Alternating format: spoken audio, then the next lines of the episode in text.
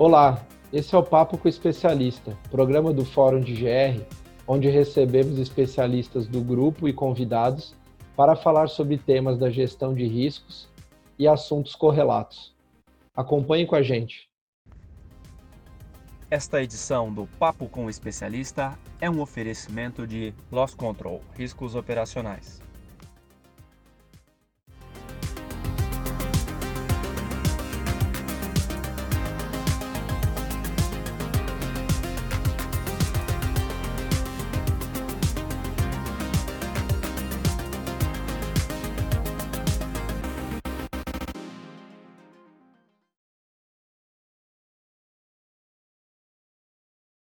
Sou Leonardo Cerqueira, do Fórum de GR, e hoje farei a mediação desse papo com um especialista, onde receberemos alguns colegas do grupo e especialistas convidados para falarmos sobre os roubos de carga em 2019, algumas características e análise que fizemos sobre eles e tendências que podemos verificar para 2020 e daqui por diante.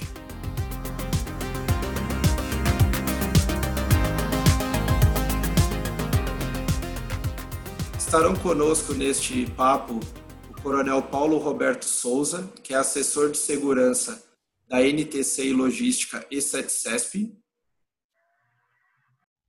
Ricardo Carreira, que é diretor da Loss Control Riscos Operacionais. Boa tarde a todos, um prazer.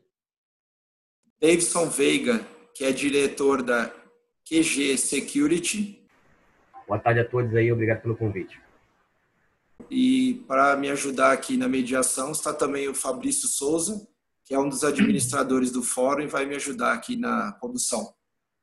Boa tarde a todos, obrigado aos convidados pela presença. Então vamos lá. Começando o nosso papo, gostaria de aproveitar a ilustre presença aqui do Coronel Souza para tirar uma dúvida, Coronel. Nós verificamos através dos números divulgados pela NTC e Logística sobre o roubo de carga em 2019 uma variação em relação aos números que haviam sido apresentados pelo Ministério da Justiça. Cerca de 7% ali, a maior no caso da informação da NTC. Eu gostaria que o senhor explicasse para a gente a origem dessa desse desvio, se vocês chegaram a identificar essa questão, só para a gente poder ilustrar para os colegas aqui do grupo. Bem, minha saudação a todos, eu perdi um momento na, introdução, hein? minha saudação a todos vocês e aqueles que posteriormente irão assistir depois a esse nosso encontro. a explicação, a, a resposta é bastante simples. Né? A área federal, ela não acompanha essa questão do roubo de carga com aquela presteza que deveria ter. Eu digo isso porque há 22 anos nós fazemos esse trabalho, sentimos a necessidade disso pela NTC e começamos a fazer.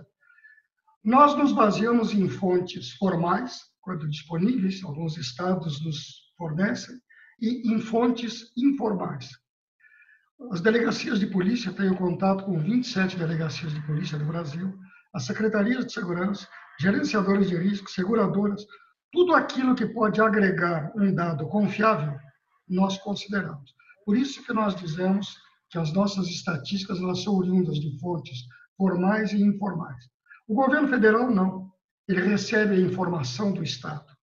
O que o Estado diz, ele não pode mudar. E aí não há um padrão estatístico. Até hoje é mais uma falha do sistema oficial Cada estado tem um padrão. Exemplo claro: Mato Grosso. Todos os roubos relacionados a defensivos agrícolas, tudo isso que no ano passado foi da ordem de 40, não são tabulados como roubo de carga, entram em outra estatística. Isso vai por aí afora. Por exemplo, alguns estados estabelecem que consideram roubo de carga somente valores acima de 100 salários mínimos. Os menores da entrega não são computados. Este é o critério que cada estado faz e informa o governo, o governo faz a sua soma e divulga, está divulgando desde 2019. Antes não fazia isso. Muito bem, nós fazemos, pegamos os dados oficiais, temos as nossas fontes em todos os estados e cruzamos a informação. Normalmente, nosso número é a maior. Normalmente. E essa é a diferença. Já aconteceu em 2019, e se você observar retroativamente, aconteceu em 2018, que foi a primeira vez que o governo começou a apresentar alguns dados de roubo de carga. Eles mesmos reconhecem e eles mesmos me pedem os nossos dados. E a Polícia Federal, a Polícia Rodoviária Federal, por ao longo dos anos, que sabem tudo isso, nos pedem os nossos dados. Então, os nossos dados são os melhores que conseguimos levantar, não são perfeitos, podem até serem aprimorados, mas é o que melhor conseguimos fazer até hoje e eles são comprovados. Todos eles são comprovados, não só pelo, pela parte numérica de ocorrências, como por valores envolvidos. Essa é a explicação dessa diferença aí. Muito bom, coronel. É sim, isso é importante só para a gente esclarecer para os colegas, mas só para constar também, a gente sempre tomou como base esse número da NTC e continue, continuaremos fazendo isso porque a gente também confia que é a base mais, mais sólida que nós temos sobre roubo de carga. Ah, lá no Cinesp, que desde 2019 estava na mão lá do general Teófilo, a gente conversava muito sobre esse aprimoramento de dados. E ele tem interesse realmente em aprimorar isso aí. Com o tempo, eu acredito que os estados vão melhorar a sua informação. E é, aí um lado curioso, mas é interessante. O general dizia, disse para os estados o seguinte: a gente tem pedido informações e vocês não mandam. Bom, na minha gestão, se você não me manda informação, significa que você não tem problema. Se você não tem problema, eu não te repasso recurso de segurança pública. Aí o pessoal foi esperto. Falou em cortar recurso de segurança pública, os é. estados começaram a informar. É por isso que vem melhorando agora. É mais ou menos uma contrapartida. Se você me informar corretamente, você recebe a, aquela cota que te cabe. Entendeu? Entendemos, sim. Às vezes só funciona dessa forma, né? Esse ponto, Coronel, acho que pode ajudar também na questão da agilidade né, dessas informações, estando Olha, já tudo no mesmo padrão, né? Olha, essa, esse é um outro problema. Ontem eu entrei no sistema Sinesp, ontem, me preparando para hoje. Hoje, lá no sistema Sinesp, que é disponível, qualquer um dos senhores pode entrar, só tem os dados de janeiro. Ou seja, os estados só informaram em janeiro e três estados nem janeiro informaram. Então, a morosidade é por conta do, lá dos estados. Imaginem se nem eles, contra, que tem essa contrapartida de recursos, se nem eles conseguem agilizar o dado, a gente aqui que trabalha pedindo a eles, solicitando, tem uma dificuldade muito grande. Por isso que as nossas estatísticas só são fechadas lá pelo mês de abril, maio, todo ano. É uma dificuldade incrível que você tem ligar para todo mundo e obter o dado. Mas já estou acostumado com isso, não há problema e a gente procura produzir o melhor dado possível. Muito bom. Obrigado pelo esclarecimento. É, voltando ao tema, a gente tem percebido também, eu vou abrir agora a pergunta para os colegas, a gente percebeu o seguinte, que apesar da redução dos valores totais, né, os prejuízos diretos ali com o roubo de carga, é, se você fizer aí uma equação entre o valor subtraído e o número de roubos, a gente percebe que nesse sentido ficou pior. Ou seja, a gente teve mais é, roubos mais assertivos em 2019 do que 2018. Então eu queria ouvir a opinião de vocês. Eu vou começar por gentileza pelo Davidson, para ver se vocês enxergam no dia a dia também essa questão, se há uma realidade, uma tendência a esses roubos mais direcionados à carga de valor agregado, esse tipo de coisa. Como que vocês têm visto essa questão? É, quando você botou a pergunta, eu concordo perfeitamente que realmente todo mundo que trabalha com gerenciamento de risco, os embarcadores, né, principalmente, aí, estão sentindo que é, o marginal está sendo mais assertivo. Ou seja, ele está vindo para roubar realmente a carga de maior valor agregado. Né? quando a gente fala de eletroeletrônico, até no ramo alimentício mesmo, que é o que é o, o que ranqueia é, nesses últimos tempos agora, até falando um pouco dessa era da pandemia, isso já vem acontecendo, mas só fortaleceu, né? Os senhores devem ter acompanhado aí os eventos que houve, principalmente no Rio de Janeiro, né? evento em aeroporto, evento em CDs. A gente vem recebendo aí, uns três meses para cá, muita solicitação de dados de estatísticas sobre é, roubo a estabelecimentos comerciais, mas principalmente em transportadoras e CDs. Todo mundo acompanhou os últimos eventos que teve nesses últimos três meses aí, as tentativas, né, também. E justamente pelo fato da informação privilegiada, né, que não, tem jeito, né? Quem trabalha com, com, com gestão de risco no, no, roubo de carga é, é, é, o que mais a gente bate é, é, justamente na informação privilegiada que vaza e por isso que, que os marginais acabam sendo mais assertivos, né? o interesse dele realmente maior é não sofrer, além de não sofrer o risco que são marginais, mas não querem ser presos. Então, com a informação privilegiada, eles conseguem ser mais assertivos e vir na, é como o jargão que se fala, e vir na boa, né? Tivemos eventos de alguns CDs aqui no Rio, consecutivo. Uma tentativa, no outro dia vieram novamente, na outra semana isso saiu pouco divulgado, mas vieram novamente porque não conseguiram é, é, é efetuar ali o roubo. Então, assim, para você ver como eles estão, é, é eles estão é, têm informação privilegiada e não tem jeito. O roubo, ele, a pandemia, ela diminuiu o roubo nas ruas, né, nas, nas estradas por conta da pandemia, não tem pouco carro circulando e eles vieram mais assertivos, né? Nós fizemos o último levantamento, foram sete, oito eventos em, nesses últimos três meses entre tentativas e roubos realmente efetivados. Só que isso já vem realmente acontecendo há muito tempo, né?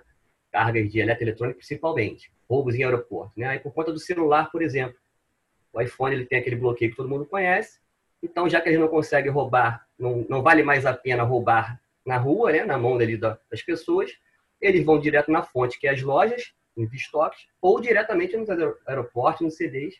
E isso de dois anos para cá fortaleceu e muito. Tem coisas que não são divulgadas e tem eventos aí que realmente vira público aí. E, como você falou, realmente, diminuiu o roubo? Quantidade, sim. Valores, não. Só vem aumentando.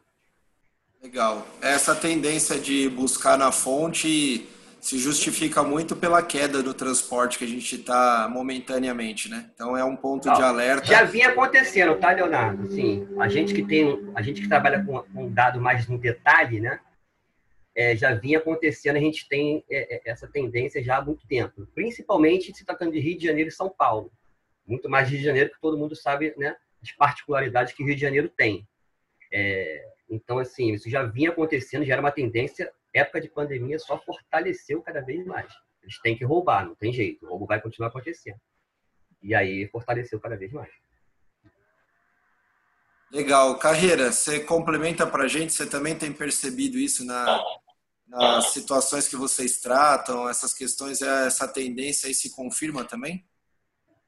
Oh, Leonardo, a gente tem um ponto de vista aqui é, que a gente considera assim uma, uma hipótese, né? As quadrilhas tentarem cada vez mais a assertividade, até porque quem não quer obter mais lucro com apenas um esforço, né?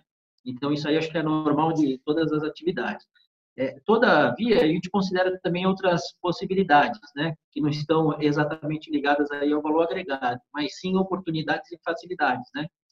Se a gente pegar um exemplo aí da região Nordeste, a gente tem a região Nordeste aí com mais ou menos é, 6,29% dos eventos, 11,29% do prejuízo, né? Então, isso pode não estar voltado simplesmente para a seletividade, mas sim para o crescimento econômico da região. Né? Então, se a gente pegar dos cinco anos para cá, só para a gente exemplificar e deixar o debate um pouco mais bacana, né? A gente pegar dos cinco anos para cá, a região Nordeste vem crescendo muito nas estatísticas de roubo de carga, principalmente alavancados aí pela região de Pernambuco, né? A gente tem um, um, um grande desenvolvimento aí nesse período do Porto de Suape, da região de Apoatão de Guararapes, da região de Cabo Santo Agostinho. A gente tem a instalação de, de bastantes embarcadores, de operadores logísticos na região. É uma região que a gente sabe que, comparada com a região sudeste, é, as forças de segurança pública não têm tanta experiência no roubo de carga, né? Então a gente considera que isso pode ser uma variável também é, para eles considerarem, né? e não só o valor agregado, e sim a oportunidade e facilidade. Mas tem um outro ponto também que, que a gente gosta de analisar, que é o seguinte, é, é o, o, cenário econômico mesmo do país. Né? Então, se a gente pegar que de 2017 para 2018, nós temos uma redução aí aproximada de 14% dos eventos e 7% de prejuízo, aí existe uma diferença que, de repente, ela pode ser justificada também na inflação, na variação do câmbio, tá?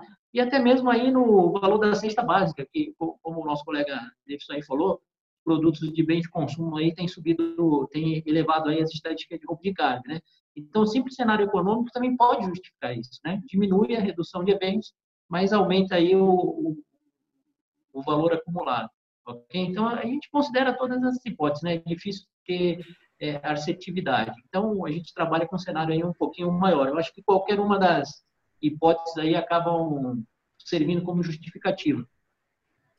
É isso mesmo. Acho que na verdade são complementares, né, carreira? Esse, foi muito bem observado essa parte econômica também da, da questão. Coronel, o senhor, na, na visão da entidade, isso também é a mesma linha de raciocínio?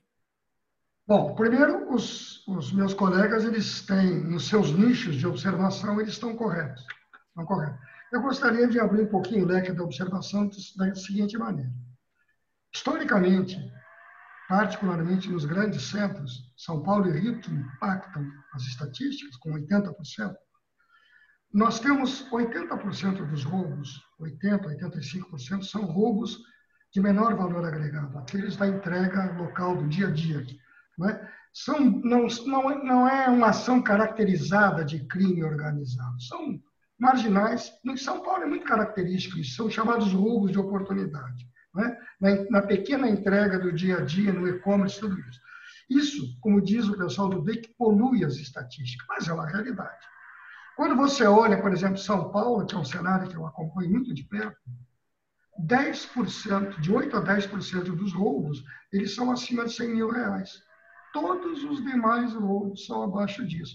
Se nós levarmos para a estatística, nós temos aí 600, 800 roubos em São Paulo, acima acima de, de, de 100 mil reais, que é o foco do crime organizado. Então, o crime organizado, ele fica, ele não vai atrás de coisa miúda, ele vai atrás de coisa grande. O crime organizado, em nenhum momento parou a sua atuação. Eles têm tudo que foi falado, eles têm informação, eles têm o alvo definido, eles vão em cima, eles não param. As quadrilhas organizadas, né, elas esperam um momento e selecionam seus alvos. O que tem impacto, que tem diminuído, é esse roubo menor. Né? E agora, se o senhor observar, por exemplo, vai verificar que nessa época em que caiu 40% a movimentação de cargas, os dados da NTC estão aí, a movimentação de carga no país caiu 40%. Alguns órgãos, principalmente Rio e São Paulo, estão comemorando muito uma queda de 30%. Agora, isso, se você fizer uma análise relativa, não caiu caiu talvez alguma coisa na distribuição da, na cidade, mas o crime organizado continua atuante. A análise relativa, nós temos que olhar isso aqui com muito cuidado. Não me parece que está caindo o roubo de carro. Agora, o Rio de Janeiro, eles anunciam, né? Em março. Outra coisa também que é uma coisa que me incomoda muito, e eu tenho uma formação em estatística. O cara já, porque no primeiro trimestre de 2000, não sei o que, era tanto comparado com esse. Qual o sentido disso? Criminalidade não é assim. A criminalidade ela é dinâmica. Então, ela vai acompanhando, você combate, ela reduz, você alivia, ela reduz. Comparar um trimestre, não sei de quê, com outro, não leva a nada, não é essa a realidade. Você comparar o trimestre com o último, dá uma sequência de dinâmica. E veja, o próprio IBGE, quando ele nos diz a inflação mensal, como é que ele trabalha? Ele pega os últimos 12 meses e faz uma média. Ele pega os últimos 12 meses e faz uma média. Toda vez que tem um dado novo do mês seguinte, ele despreza o último e tem novos 12 meses. E aí ele compara e diz a você uma coisa lógica. Aumentou 0, tanto por cento a inflação, diminuiu. A lógica de acompanhar coisas dinâmicas não é comparando o trimestre. Eu já disse isso dentro da Secretaria de Segurança, mas é a tal história. Quando os números favorecem, você pega o primeiro trimestre de 2019, é né? o cara baixou 60%. Veja a dinâmica. Por exemplo, esse ano, o único dado conhecido que se tem dos estados esse ano, se for olhar, está mais elevado que o janeiro do ano passado, e nós não tínhamos pandemia. Então, é, é, essa questão é relativa. Resumindo, para não fugir do problema, eu, eu considero que os, os, valores baixaram, não, não baixaram. O ano passado foi uma redução de 75 milhões, 5,10% em relação a 18. No ano anterior foi 7 alguma coisa, quando o número de ocorrências vem maior. Por quê? Roubos de oportunidade. Você está nessa, nessa nesse posicionamento de, de, de, de, policiamento ostensivo nos grandes centros, você está reduzindo esse roubinho menor. A visão que eu tenho é que melhorou um pouco o policiamento dentro das áreas urbanas, nas áreas mais críticas, dentro das áreas urbanas. Mas as ações de crime organizado que se focam em depósitos, nós estamos vendo aí os ataques a aeroportos, em depósitos, e, e, e em cargas de maior valor agregado em rodovias não pararam. Inclusive, esse assunto agora já se pode comentar porque saiu na televisão. A primeira preocupação que nós tivemos, primeira preocupação que nós tivemos quando começou a pandemia, eu liguei para todos os estados, dizendo aos delegados o seguinte: fiquem de olho, converse com as coisas, de olho nos depósitos. Depósitos estão com carga são alvos. Se já eram alvos antes, agora mais ainda, entendeu? E aí nós tivemos uma boa resposta em Goiás, Pernambuco, lá com o doutor Edmilson, aqui em São Paulo, com o doutor Valdomiro. Então, nós ficamos preocupados com isso. A carga está estocada a quadrilha, o crime organizado, ele vai fazer a sua ação. Então, nós vimos as tentativas do Rio de Janeiro, cerca de seis tentativas, não é, David? Se eu não me engano, esse ano tivemos seis tentativas, uma ou outra teve sucesso, outras foram abortadas, vimos os aeroportos. Ou seja, o crime organizado está atuante. O, o, armamento é o mesmo, armamento pesado. Há pouco tempo tivemos mais uma notícia de uso de armamento ponto .50 aí. O foco é o crime organizado. Esse continua atuando. Os roubos menores diminuem a tabulação de ocorrências, mas os, os valores continuam elevados. É legal que vocês pontuaram aí, é, dois pontos que eu acho que seriam bons para a gente ter uma avaliação melhor no futuro, seria justamente isso, essa diferenciação entre esse roubo qualificado, vamos dizer assim, né, de, dessa, dessa indústria do crime, que são as quadrilhas, e desse roubo de oportunidade, que é aquele roubo na porta de comércio, roubo de oportunidade, de pequena monta como a gente vê essa dificuldade de juntar o geral, quem dirá esse, esse, esse, esse picadinho, né? Isso seria muito bom para a gente poder analisar no futuro. Fabrício, só rapidinho, só antes da gente pular a pergunta, é, aqui a gente percebe também é, o forte crescimento aí do, dos roubos de oportunidade, né? Principalmente aí impulsionado aí pelo e-commerce e no last mile. É, quando eu fiz meu comentário lá, quando eu falei roubo de, de roubo com com facilidade e oportunidade, não necessariamente os roubos de oportunidade do last mile, né? Mais ou menos no, no triângulo do crime, né? Facilidade, oportunidade. É exatamente. Sentido. Exatamente. Se tiver o, o bandido no geral gosta da moleza, né? O, o menos qualificado muito mais. É, agora a gente pensando aí nessa questão do, da evolução tanto do crime quanto da parte da prevenção, que é onde a gente atua, é, a gente aí tem relacionado ao roubo de carga diversas tecnologias, principalmente de rastreamento. Então, eu queria perguntar para vocês, se o Carreira aqui está fortemente na área puder começar respondendo, as tecnologias que nós temos hoje no Brasil, elas atendem a esse, a esse combate ao crime? Elas estão adequadas, o emprego delas? Olha, é assim, é, nós sempre teremos aí oportunidade de melhoria, né? A inovação tem que ser algo contínuo. Mas o que a gente tem disponível hoje é, são tecnologias que costumam funcionar, sim, né? É, vale lembrar assim que as empresas de tecnologia não têm 100% de ingerência no processo, né? Nós somos dependentes, nós estamos muito dependentes, por exemplo, de empresas de telecomunicações, né? Então, quando a gente fala, por exemplo, de comunicação GPRS 2G, existe uma deficiência hoje aí que a gente não consegue controlar, né? Então, o que existe hoje elas funcionam, tá? Mas a gente sempre vai ter oportunidade de, de melhoria. Vale lembrar o seguinte, né? Que executar um processo de forma correta não quer dizer que vai dar certo, né? Então a gente não pode depender apenas só da tecnologia propriamente dita, né? A gente precisa também é, buscar algumas inovações de, de processo, né? Fazer aplicações de forma correta. A gente tem tecnologias que elas acabam funcionando somente de forma estática, né? Não tem possibilidade aí de, de, de modificar a implantação delas, né? Isso aí acaba facilitando que ela seja descoberta, né? E aí ela acaba sendo é, é, fraudada, né? O pessoal consegue burlar. E aí existem algumas tecnologias aí que não são fixas, são móveis, né?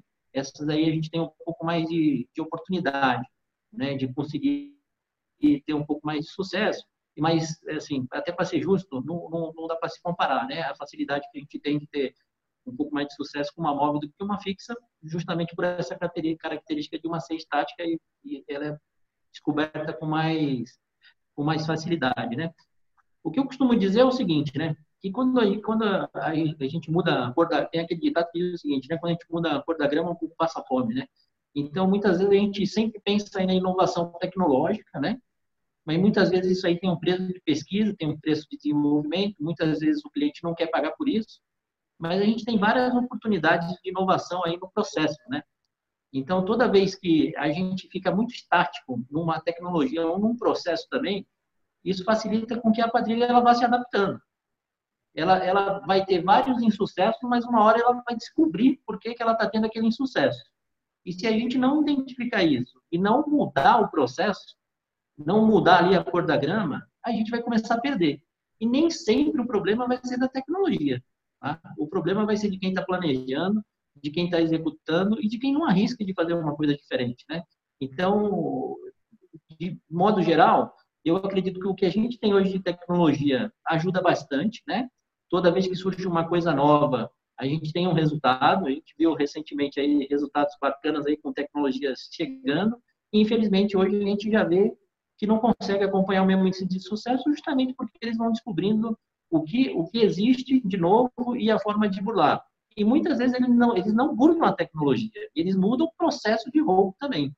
Então, aquela, aquele acessório, aquela ferramenta, aquela, aquela tecnologia nova, eles ainda não sabem como desabilitar, como burlar, mas eles mudam o método de roubo. Então, eles conseguem burlar o sistema né, e conseguem é, fazer a inovação deles. Né? Então, eu acho que aqui, do nosso lado, é a mesma forma, né? Se a gente utilizar as tecnologias que existem hoje de forma eficiência, né? E a gente conseguir identificar a hora que aquele processo ele está muito estático e a gente fazer alteração, eu acho que a gente consegue ter uma caminhada de sucesso, né?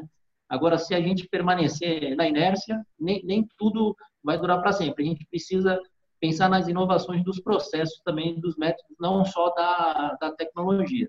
Lembrando que a inovação tecnológica, muitas vezes ela tem um preço que não cabe no mercado, mas a inovação de processo, a inovação de método, a gente não cobra por isso, né? A gente não cobra, a gente tem a, a satisfação ali de ver, de ver o resultado. Tá bom? Davidson, você complementa para a gente, por favor? Eu sou da área de cybercrime, né? A minha paixão, minha formação era forense e área de cybercrime. Então, essa área de, de, de de dados, né? De trabalhar com dados, né? O nosso foco é produzir conhecimento através da informação. Então é isso que a gente foca. Então hoje no mercado de, de segurança é, contra o roubo de carga, né? Contra o crime roubo de carga, tem várias é, tecnologias, né? Gerenciadores de riscos fazendo seu papel, é, empresas de isca. Então acho que tudo é válido, tudo é muito válido. Só que o, o que às vezes eu, eu enxergo que falta uma uma ação mais conjunta no sentido de análise de dados, tá? E quando a gente vai, vai falar de dados, dados de informação. É, hoje, né, não é novidade para ninguém, hoje, ultimamente, então, vem se falando muito de dados, informação, ah, dados é o novo petróleo, enfim, isso lá fora é muito bem aplicado. A polícia lá fora trabalha muito bem com isso, com dados, né? E como o coronel falou, a gente tem, em cada estado do Brasil, a gente tem uma particularidade. As delegacias, elas não se falam, o sistema da polícia militar não se fala da polícia civil, ou às vezes nem tem sistema, em alguns estados, o coronel sabe que eu estou falando, nem tem esse sistema de cruzamento. O sistema não se fala com o sistema da Polícia Federal, os dados eles não se cruzam. Então, para a gente que trabalha com dados e informação, isso é muito complicado. E a gente, quando a gente é, é, conversa com colegas, com o pessoal da área de seguradora, gerenciadora de riscos, o embarcador principalmente, que é o que está tomando prejuízo ali no final, está querendo uma solução, normalmente é ele quer uma solução para que ele não quer sofrer o roubo, né? O fato é esse, ninguém quer sofrer o evento. Então, que a gente é, é se propõe a, a, a, a, conversar, a debater, né, sempre é produzir um conhecimento para que o evento não ocorra. Esse é o melhor cenário do mundo. Lógico, o mercado ele precisa se movimentar, o roubo nunca vai deixar de acontecer, não o roubo de carga, em geral. Mas a informação, os dados, eles necessitam ser compartilhados de uma forma mais exata, tá? Isso é muito difícil, tá? Eu estou falando que isso aí pode ocorrer daqui a, não sei, o programa está há 22 anos, eu estou há 10 anos nisso aí e estou botando mais pelo menos uns 15 para frente, para existir uma comunicação entre é, dados, é, registro de ocorrência, né? Polícia Militar, também sabendo aquele registro de ocorrência, porque uma coisa é certa, a Polícia Militar que está na ponta, ela, ela precisa, às vezes, mais saber da informação de onde está ocorrendo o roubo do que a própria Polícia Civil, está fazendo um processo investigativo do que própria, o próprio, o próprio Sinesp. O Sinesp bota números. A Polícia Militar, a gente bate muito nessa tecla. Ela necessita saber dia, data, local, de preferência exata, da onde está ocorrendo o roubo. Faixa de horário, dia da semana. Então, essa informação, assim, é muito complicado a gente conseguir, é, é, é hoje, é, é, trabalhar com isso de forma assertiva. Não vai conseguir, pelo menos por enquanto.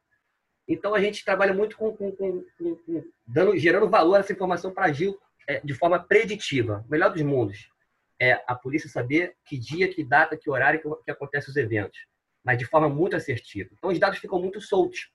Agora, as aplicações das ferramentas que nós temos hoje são todas elas válidas, né? Quem trabalha com, com isca, com tecnologia de isca, mas como o, o colega Ricardo falou, a gente precisa estar inovando precisa estar, estar sabendo realmente, ah, eu vou aplicar uma, uma, uma isca, aonde, para qual carga, para qual cidade, para qual bairro, para qual faixa de CEP, para qual latitude e longitude.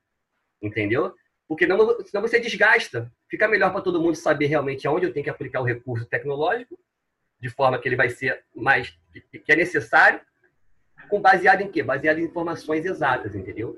Então, assim, quem trabalha com parte de atualização, eu, como eu te falei, eu trabalho com cybercrime. Eu costumo dizer o seguinte: todo sistema ele precisa se atualizar. Seu celular, se você tiver um iPhone, vocês sabem que ele se atualiza de tempos em tempos. O Android se atualiza quase todo mês. Por que, que ele precisa se atualizar? Porque as coisas marginal se atualiza, entendeu? Bugs acontecem, entendeu? Então, assim, isso é não, não só na nossa área de gerenciamento de risco, mas isso é, é para qualquer cenário, entendeu? E o que, que faz isso se atualizar? Na nossa opinião, é, é, é, é o que a gente vem fazendo é dados mais exatos possíveis. É difícil, mas é, é o que a gente tem conseguido ali é, compartilhar de conhecimentos. Vocês conhecem um pouco do trabalho daquele dia, vocês sabem. Mas, cara, atualização, inovação, ela não é, é, é a gente costuma dizer no cybercrime que é os marginais se usam de engenharia social, né? Que é, já que eles não podem é, invadir o seu sistema, crie-se uma história cobertura para você clicar ali num, num determinado tipo de, de, de, vírus e você deu a permissão porque criou-se uma engenharia social. Na área de, de combate ao, ao, roubo de carga, aí a gente pode falar de diversos cenários. Também tem a informação privilegiada, tem a aplicação do jammer, que você lança um, uma tecnologia, os caras já vêm com 3, 4, 5 jammers para bloquear aquela tecnologia.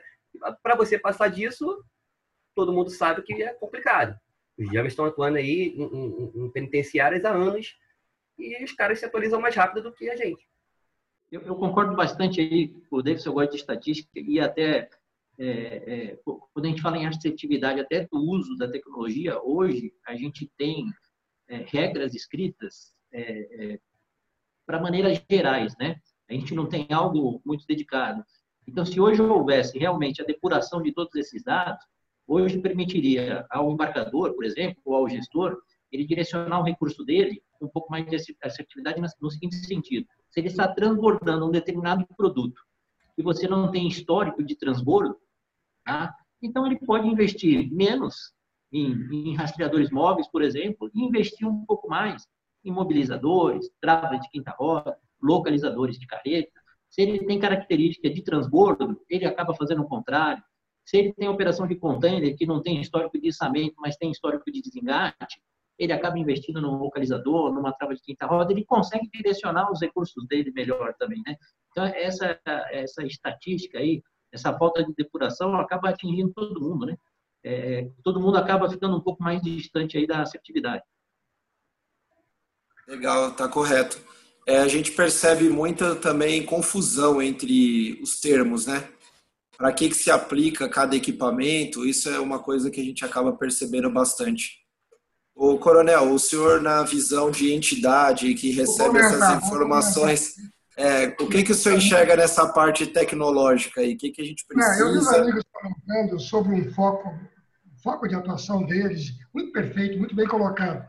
E eu agora quero dar uma, uma, visão um pouquinho do ponto de vista das entidades e das empresas de transporte. Né? Se você vai lá no, R, no registro, no RNTRC, nós temos 152 mil empresas no país. Quando você espreme isso aí, tira 120 mil que são autônomos, que se registraram e tal, você chega a um universo de 25 mil empresas mais estruturadas e você chega a um universo talvez de mil a duas mil empresas né, de maior porte, que têm recursos e que fazem todo esse trabalho, que são as top nesse mercado. Então, esse é o cenário. Bom, as empresas elas olham o cenário, a gravidade do cenário. E aí você tem no combate ao roubo de carga duas, duas ações. Uma que é a parte repressiva, que compete aos órgãos de polícia. E aí eu vou aproveitar o comentário do Davidson. Né? Realmente, falta muita estrutura, muitos, os órgãos não se falam. Em alguns lugares estão se comunicando bem, como Goiás, por exemplo, mas na grande maioria dos estados não se fala. O que eu posso dizer, como para não, não desanimarmos, é que já foi pior, já foi muito é. pior. Evoluímos muito em relação a isso, e é uma coisa que, do ponto de vista público, vamos aprimorar. Hoje já se tem lá, ainda patinando, um comitê gestor que pretende, do Ministério da Justiça, pretende difundir parâmetros, padrões, tudo, ainda está engatinhando. Pelo menos se conseguiu a aprovação legal, disso está lá. Agora eu quero cair no nosso foco. Já que a nossa atividade é, se eu não tenho da ação pública a resposta que eu desejo, como é que eu vou operar num cenário desse? Eu tenho que me proteger. E aí entra o gerenciador de risco. Entra. Por isso que nós hoje somos os mais evoluídos do mundo em gerenciamento de risco, nesse nosso perfil do roubo do, do ataque ao veículo de carga. Nós temos os nichos aí, Brasil dispara, nós temos alguma coisa na Argentina, caiu um pouco, temos no México crescendo, isso aí na fronteira com os Estados Unidos, isso que eu chamo roubo tupiniquim, que é arma na cara, né? Porque lá eles têm outro padrão de roubo, roubo... E tem aquele leste europeu que é muito complicado, aquele pessoal que eh, abandonou as forças armadas hoje em dia são mercenários que atacam. Aquele leste europeu é um horror, mas não chega na dimensão daqui. Nós somos hoje referência no sentido de ter esse tipo de maiores índices e somos também referência em questões de gerenciamento de risco. Todos. Pessoal do México, cara a cara, vive me perguntando coisas. Pessoal dos Estados Unidos para este tipo de roubo. Pessoal de Israel, na visita que eu fiz, eles perguntaram como é que nós atuávamos aqui. Então, nós temos um gerenciamento de risco que vem se desenvolvendo, criação nossa. E o gerenciamento de risco são duas coisas: é tecnologia que você aplica e processos de gestão. Normas, regras que você treina o pessoal. O conjunto de tecnologia aplicada e os processos de gestão te dão resultado. O que agora eu vou concluir as nossas análises lá de dentro. Se não tivéssemos isso, o estrago era muito pior. Então, a concepção que nós temos no setor é que o gerenciamento de risco tem ajudado. Ele é perfeito? Não. Porque toda vez que você desenvolve uma tecnologia, do outro lado tem alguém né, que fica tratando como burlar essa tecnologia. E aí você desenvolve um novo processo, é um imobilizador não sei de quê, é um, uma frequência não sei o quê, é um, um como é um, uma isca de carga e o cara vem lá e está sempre. É uma eterna briga de gato e rato. Agora, a verdade é o seguinte: a tecnologia tem sido muito importante para nós, ela vai continuar crescendo, os processos de inovação vão continuar existindo, porque é um mercado em potencial. Eu não vejo num cenário, vamos dizer, prospectivo de 20, 30 anos, 20 anos, vamos lá, imaginar que esse cenário vai estar totalmente sob controle. Nós comemoramos que baixamos de 25 mil para 22 mil para 18 mil. Olha a loucura, 18 mil roubo de carga e vários estados não contabilizam roubos abaixo de 100 mil reais. Se você for pegar tudo que é tipo de roubo, é complicado. Agora, para o investidor estrangeiro que vem aqui olha os nossos negócios, eu converso muito com o pessoal da BIM sobre isso. Qual é a preocupação? Quando eles chegam lá fora para buscar investimento para as empresas e dizem que tem 25 mil roubos no país, o investidor não quer botar o dinheiro aqui.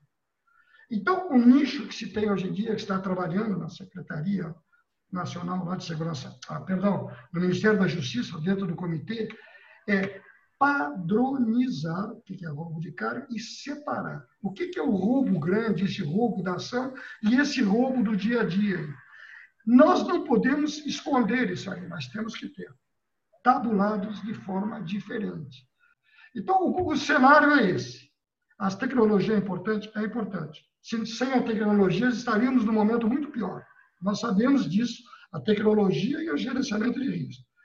Muito bom, Coronel. Só aproveitando que o senhor já comentou nessa última resposta e já emendando aqui a próxima pergunta, se o senhor quiser até começar, é como que vocês enxergam hoje, né, o senhor primeiro na visão de entidade, a questão da segurança pública? A gente tem uma estrutura adequada, é, a gente falou que a tecnologia, com o passar do tempo, ela veio melhorando.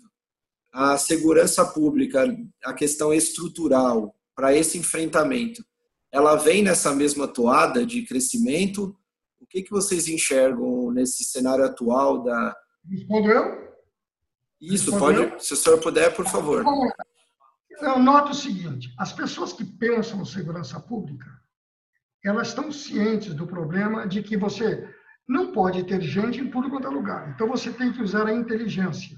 Você tem que ter, é, vamos dizer, a definição de onde o crime pode, os potenciais locais de crime, e você ter meios de acorrer com rapidez naquele lugar. Hoje a Polícia Militar de São Paulo ela em sete minutos ela atende qualquer chamada do 190. É um bom tempo de resposta. Tá? Dadas as dimensões do nosso, do nosso Estado, dada a, a, a quantidade de unidades policiais que nós temos, o ideal seria que tivéssemos mais, mas não temos. A Polícia Rodoviária Federal, ela diz que o efetivo necessário dela é 25 mil homens. Ela está mal e mal chegando a 10 mil. Então, nós temos uma carência disso, falta recurso para tudo isso. Na carência de gente para isso, o esforço tem que ser na tecnologia e no planejamento. Nesse ponto, eu tenho visto pessoas muito competentes com isso. Agora, estamos à altura? Não. Falta muito. Falta recurso né? e falta tecnologia, porque isso é caro. Muito bom. Carreira, você pode dar a sua opinião nesse ponto? Você concorda aí nessa parte de dessa questão estrutural o que, que você enxerga aí nessa questão da, da força pública disponível para esse enfrentamento? Então, Léo, eu, eu, concordo sim com, com, o coronel e vou fazer um link com o que o Davidson falou na pergunta anterior, né? Então, quando a gente fala de segurança pública no combate ao roubo, a gente tem as duas principais vertentes, né? Que são é o combate propriamente dito com as forças ostensivas, né? Das policiais militares e num segundo passo, mas não menos importante, é, é, pelo contrário, até mais importante, a parte de investigação, né? Então, quando a gente fala da ostensividade, né? A gente tem deficiências aí desde a parte de tecnologia, como o Davidson falou, né? Para colocar os recursos nos locais certos, nos horários certos, né? Onde estão acontecendo os roubos, né? Para ajudar ostensivamente no combate. É, falta tecnologia, falta efetivo, falta meios para o efetivo que tem e principalmente aí para as polícias civis que investigam, né? E que de repente eram as que deveriam ter o melhor resultado no combate ao roubo, porque para acabar com o roubo a gente sabe que só fazendo investigação, conduzindo certos inquéritos aí para colocar é, é, os mediantes aí atrás da grade, né? Não adianta só a parte ostensiva fazer seu papel e depois é, é eles ficarem soltos. Então, esse é o ponto de vista aí que a gente tem. Na prática, o que a gente tem percebido, né? E aí vamos falar um pouco mais de, de particularidades, né? É, a gente vivencia muito isso, né? Então, o que a gente sente mais de facilidade dificuldade, de modo geral, é o seguinte: quando a gente fala aí da parte de apoio no enfrentamento na hora que está acontecendo, né? É, no, a região sul do país, a gente costuma ver é, um, uma força policial ostensiva um pouco mais preparada, né? Isso é um sentimento muito particular nosso, né? Dos apoios aí que nós recebemos no estado de São Paulo, no estado do Rio de Janeiro e no estado de Goiás. É onde a gente vê as forças policiais militares aí um pouco mais preparadas para o combate, né?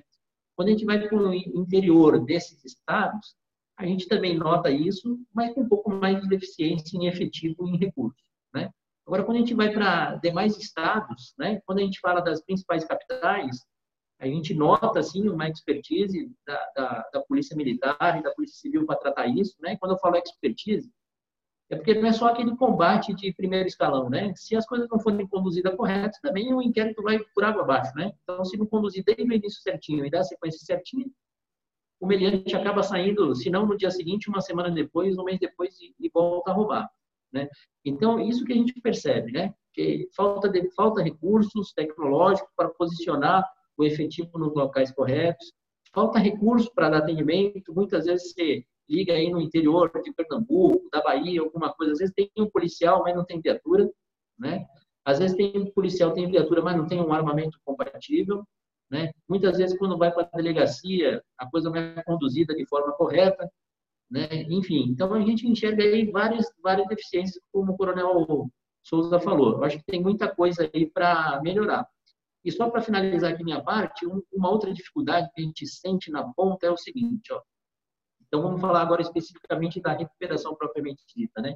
É, a gente tem uma certa dificuldade para conseguir apoio das, das polícias em grande parte das regiões aí do país para fazerem executarem um flagrante propriamente dito, né? Por uma questão de evidenciar que a gente conseguiu fazer a localização da carga, né? Quando a coisa está muito nítida, está muito ali na cara, a coisa flui de uma forma um pouco mais tranquila. Mas quando a gente vai para o interior, onde a gente está lidando com áreas rurais, né, que muitas vezes a gente consegue pegar o sinal só numa equipe aérea, depois quando a gente vem para solo, muitas vezes o terrestre não consegue pegar, porque são áreas distantes, né, mas a gente sabe que está lá, e aí a gente acaba não contando com apoio policial. Muitas vezes a gente deixa de fazer algumas recuperações por conta disso. É, é, é, é, não deixa de ser uma crítica, mas a gente entende também que eles não podem fazer tudo o que a gente quer, né? Então, acho que eh, tem uma série de fragilidades aí que acabam contribuindo para que a gente não tenha um resultado melhor para baixar aí as estatísticas, né? Mas muita coisa a ser a ser melhorada ainda. Eu acho que de maneira geral é, é a integração, né? Falar todo mundo a mesma língua, saber o que, é cada tecnologia, tanto também a, as empresas privadas quanto o próprio setor público, né? O Davidson, da parte de vocês, você concorda aí essa parte de segurança, seja nos dados ou na estrutura, como que você enxerga esse ponto? Então, Léo, é o que você falou aí antes, uma coisa que a gente faz muito, já vem fazendo há muito tempo, é o nosso papel é, é produzir conhecimento ali para todos os lados, principalmente também, né? Não, não principalmente, mas também para a segurança pública, né? Porque carece, né? O coronel também vai concordar comigo. É, muitos carecem de informação, carecem de, de tecnologia, carecem de equipamentos. Na verdade, a gente vive, está melhorando, tá? Isso é uma sensação minha por acompanhar isso já há muitos anos está melhorando né, essa, essa questão de tecnologia aí para alguns estados. A gente vê o estado de Goiás aí, fez uma excelente, está fazendo uma excelente integração aí, que é o DK lá junto com a PRF. É, toda hora eles mandam para a gente aqui, a gente compartilha algumas coisas também. É, por que, que eles estão conseguindo fazer um, ter, um, ter um diferencial? Se integraram, entendeu? É, e não só se integraram entre as forças policiais, estão se integrando, buscando informação da QG, do Léo, o Fabrício, e ali trocando ali, pedindo é é, é, é, informação um pouco mais assertiva, né? um pouco mais do dado mais no detalhe. E isso, eu acho assim, eu, eu bato muito nessa tecla, que é o papel. Se uma empresa ela tem uma, uma, uma, um, um, departamento de segurança, né? uma gerenciadora de risco por trás, como é o caso da maioria, essas informações elas precisam ser trocadas. Elas, na verdade, elas necessitam. E quem está na ponta, as forças policiais, ela precisa de uma informação. A gente costuma dizer o seguinte: eu, a gente não está aqui para dar trabalho para a polícia. A gente está aqui para levar a coisa meio que pronta, né? Mas o Carreira falou muito bem. Tem diversos cenários que não adianta. Você leva ali, ó, tá pontuando a carga ali a 200 metros. Só que esses 200 metros é dentro de uma comunidade, comunidade, vamos lá do Rio de Janeiro, por exemplo. Tá vendo lá o pessoal descarregando a carga, só que você não pode entrar porque o armamento dos marginais é fortíssimo, a polícia, naquele momento, não tem efetivo para atuar naquela determinada região, né? ou então não pode atuar. Né? Isso não só acontece no Rio de Janeiro, acontece em vários cenários, vários estados. E aí a questão da, da, da, da, da segurança privada, né? que aí eu, eu, coloco todo mundo no mesmo bolo, porque, na verdade, se uma vez que a segurança pública não tem um problema, é pelo fato da segurança privada ter feito o papel dela, né? Uma, aplicando a tecnologia da forma correta, ou, ou, ou sendo mais assertivo em, em dados. Ou, o que a gente volta a dizer? Ninguém quer ter problema. Né? É, é, esse é o melhor cenário dos mundos. Não vamos viver num país perfeito, nunca. Nenhum país é perfeito. Né? Quando se trata de roubo de carga e de segurança pública, né? É, é, todas, todas elas têm a sua dificuldade, né? todas elas sempre vão ter. Então, precisa realmente estar jogando junto. Né? a gente como meio privado que trabalha na área de na área de segurança, a gente tem que estar jogando junto, é papel nosso. A gente tem que defender a nossa empresa, tem que defender os nossos clientes, tem que estar ali realmente trazendo tecnologia nova, tudo que for de necessário para agir de forma preventiva. O corretivo, o pós já foi, o pós-roubo, todo mundo que trabalha com roubo aqui sabe o tamanho do problema que é.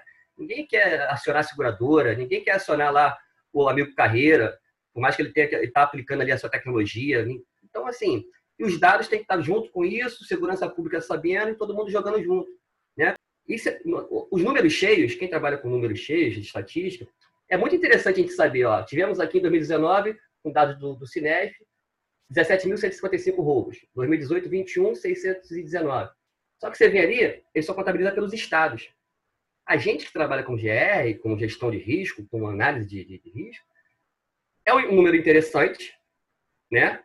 Mas eu preciso saber exatamente qual foi o dia, qual foi o horário, qual foi a latitude e longitude, porque para mim fazer, aplicar os meus recursos de forma mais inteligente.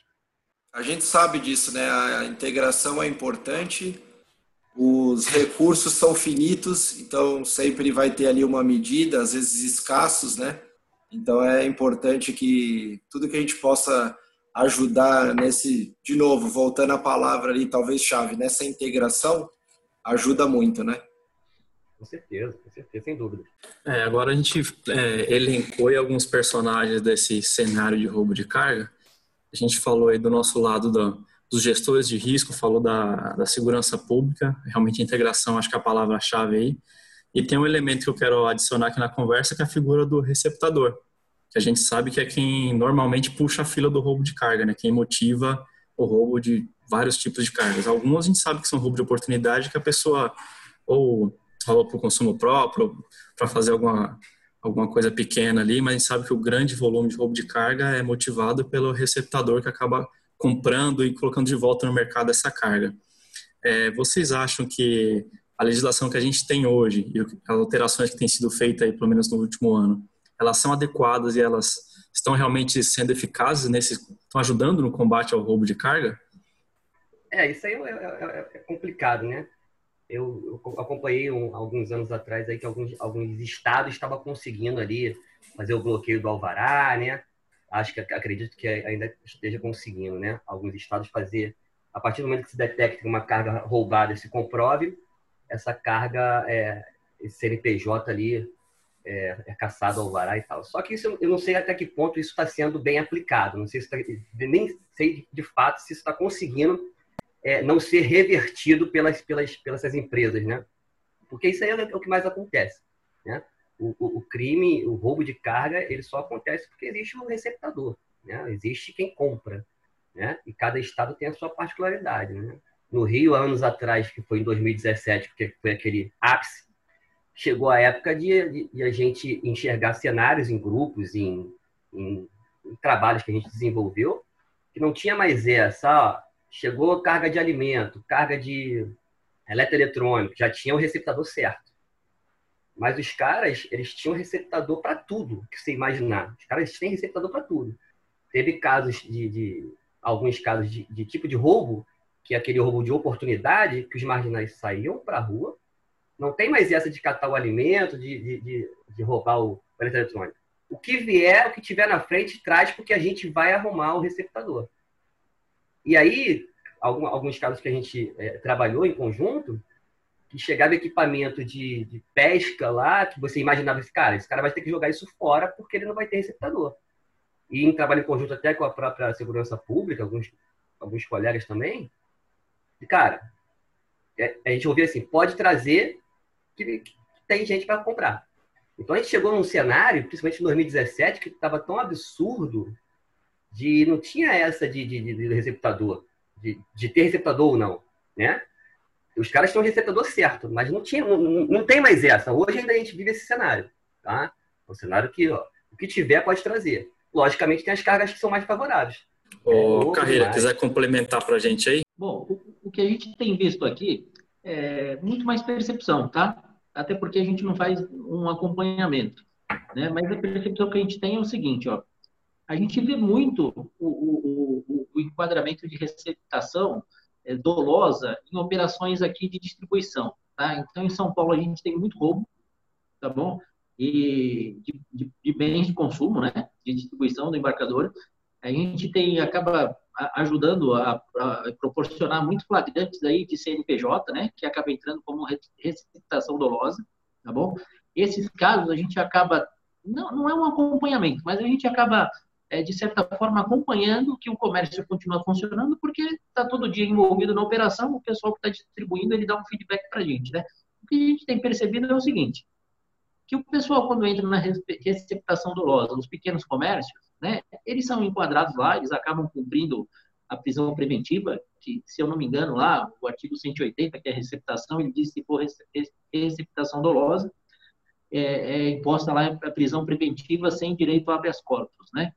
Mas a gente não tem percebido o comércio ser fechado e muitas vezes depois aquela pessoa, depois de um tempo, ela está lá tocando o seu comércio de novo, né? Aí a gente não, sinceramente, não sabe se o alvará foi caçado ou não, mas a gente vê a pessoa trabalhando. Quando digo a gente vê as equipes que estão em campo, né? É, em roubos aí de maior monta, é, o que a gente acaba tendo um pouco mais de experiência aí com partes e peças, né? A gente pega aí grandes é, varejistas, né? Com lojas bem grandes que devem faturar bem, né? Só que esses aí a gente acaba não acompanhando. Geralmente são em outros estados, né? A gente acaba muitas vezes ajudando que o flagrante seja feito, né? É, a pessoa ali na hora tem um enquadramento, é conduzida para a delegacia, mas nem sempre é enquadrada por receptação dolosa. Né? E como são áreas distantes, outros estados, e até porque também não cabe a nós, né? caberia ao dono da carga, ao embarcador, a gente acaba não tendo muita ciência do que acontece. Né? Mas a percepção que a gente tem é que o enquadramento aí é, não é feito de forma correta, e até as sanções impostas pela lei aí, a gente não tem percebido que elas são cumpridas a riscas, né? Esse é, o, esse é o sentimento que a gente tem, que tem uma certa impunidade, que a justiça não consegue dar sequência aí na condenação dos receptores aí de forma dolosa. Ótimo. Coronel, o senhor que está diretamente envolvido nesses assuntos mais de legislação, é, tem... numa área aí que eu trabalho duramente nisso aí. É. Vou explicar a vocês, já há alguns anos, é, nós percebemos o seguinte: a única maneira de tentar você mitigar esse roubo de carga é você atacar o receptador. Qualquer, qualquer crime primário, você pega lá, é, falsificação, contrabando, descaminho, roubo, furto, adulteração, tudo é carreado para a mão de um receptador que recoloca o produto no mercado. Tudo. Qualquer que seja a origem de roubo, de furto, de tudo. Então, nós identificamos. Esse homem tem que ser atacado. O homem e a empresa. Porque ele usa uma empresa para fazer esse processo de lavagem. Há muito tempo nós temos esse, esse foco isso aí. E aí vamos agora ao que existe de legislação da receptação, que é ridículo. O Código Penal enquadra a receptação no artigo 180. O Código Penal ele é de dezembro de 1940. 40. Tem 80 anos, cheio de puxadinhos que não resolvem o problema. Em 96, um dos puxadinhos criou a figura da receptação qualificada. Lá no Código, os legisladores lá da década de 40, quando fizeram, eles atenderam os anseios da sociedade. O que, que era a receptação? Eu pego uma coisa sua e posso ser enquadrado num crime leve de um a quatro anos. Só que, com o tempo, né, na mescla de, de, de subversão com todos os, os, os criminosos de crime organizado, passaram aos grandes, a receptação de coisas grandes.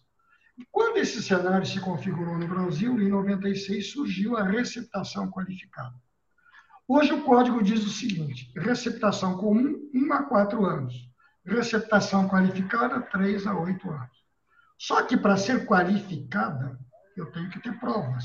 A autoridade policial ela precisa ter um conjunto de provas para enquadrar a receptação qualificada, o que naquele primeiro momento ele não tem. Então, por segurança dele, o primeiro enquadramento é receptação simples. No cenário brasileiro, a última vez que eu fiz uma análise, 97% era receptação simples, 3% era receptação qualificada. Muito bem. Aí teve um complicador. No governo da dona Dilma, como os presídios estavam superlotados, ela fez uma modificação no Código Penal que foi terrível para nós. Para aliviar as prisões e o recolhimento às prisões, saiu a lei, se não me falha a memória de cabeça, 12.406, ela entrou em vigência em 2012, que diz o seguinte: crimes com apenados com até quatro anos de pena, todos, eles são considerados crimes de menor potencial ofensivo. Para esses crimes, é, a autoridade policial recebe, o receptador, no caso, foi encontrado com a carga, é, faz um processo de indiciamento, ele paga uma fiança e vai embora para casa. E ele será, vai aguardar um dia responder aquele processo pela justiça. Ora, numa justiça abarrotadíssima, com mais de 100 milhões de processos, isso significa que ele nunca mais vai ser julgado. E ele sai e volta, e sai e volta. Eu tenho um caso que isso é, é, é, é o máximo. O, até já faleceu o doutor Nascimento, estava no 90 DP. Uma vez ele me conseguiu uma ficha de uma pessoa. Você fica parado para olhar. O cara tem 30 entradas, 15 por roubo de carga sete por roubo a banco. O resto é por agressão, confusão. Este cara, com sete roubos a banco, 15 roubos de cargas, aí estava solto. Sabe por quê? Porque os processos não são apensados. Quando foram levados à vara, foram dois apensados. E o juiz julgou aqueles dois fatos. Deu a ele lá oito anos e não sei o que, ele cumpriu um sexto da pena, um ano e meio o cara estava solto. Então, olhe, a lei ela é, não é branda, ela é ridícula, a nossa lei.